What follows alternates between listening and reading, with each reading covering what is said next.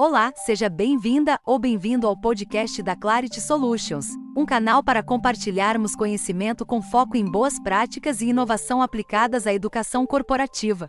Nesse episódio, vamos abordar as oportunidades de aplicação da aprendizagem informal como apoio no contexto da educação corporativa.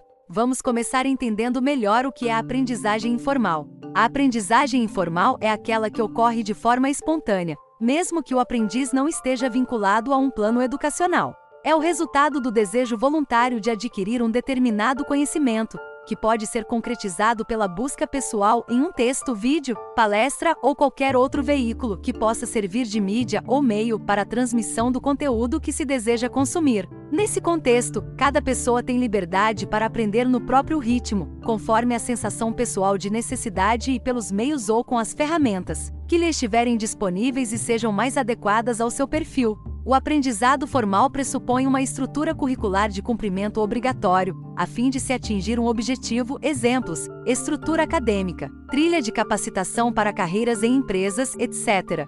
Aqui, mesmo quando o aprendiz tem certa liberdade para definir seu ritmo de estudo, ele permanece vinculado a um currículo obrigatório. Agora, o informal ocorre livre de tais estruturas. Como então usar ações educacionais informais na educação corporativa?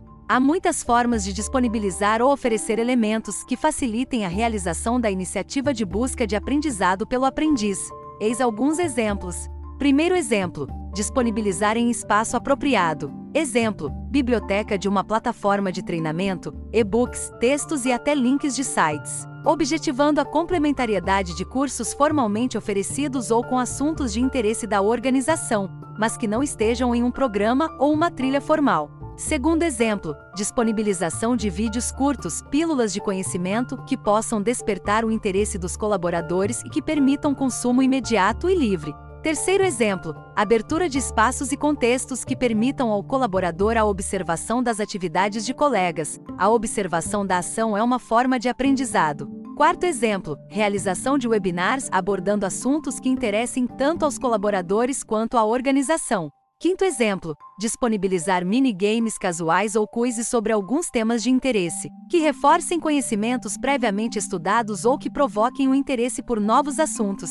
É importante perceber o papel estimulador da busca de conhecimento pelo colaborador, que deve ser desempenhado pela empresa.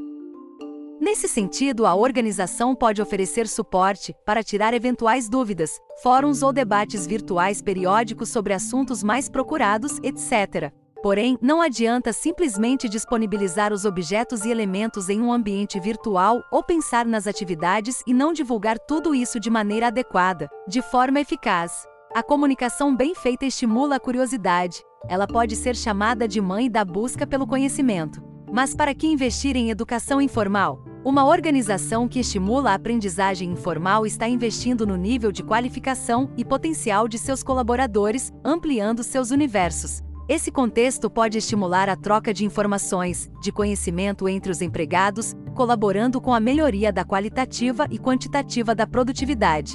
Ainda, a informalidade de alguns processos de aprendizado pode criar um clima acolhedor para novos funcionários, colaborando para uma adaptação mais tranquila e proporcionando a possibilidade de aprendizado com as experiências dos mais antigos. Vale a pena dedicar esforço em elementos de educação informal que possam complementar os programas formais. Se quiser saber mais sobre objetos educacionais úteis na aprendizagem informal, faça contato conosco. Agradecemos a você por prestigiar o nosso podcast. Inscreva-se no canal para acompanhar os próximos episódios e até breve.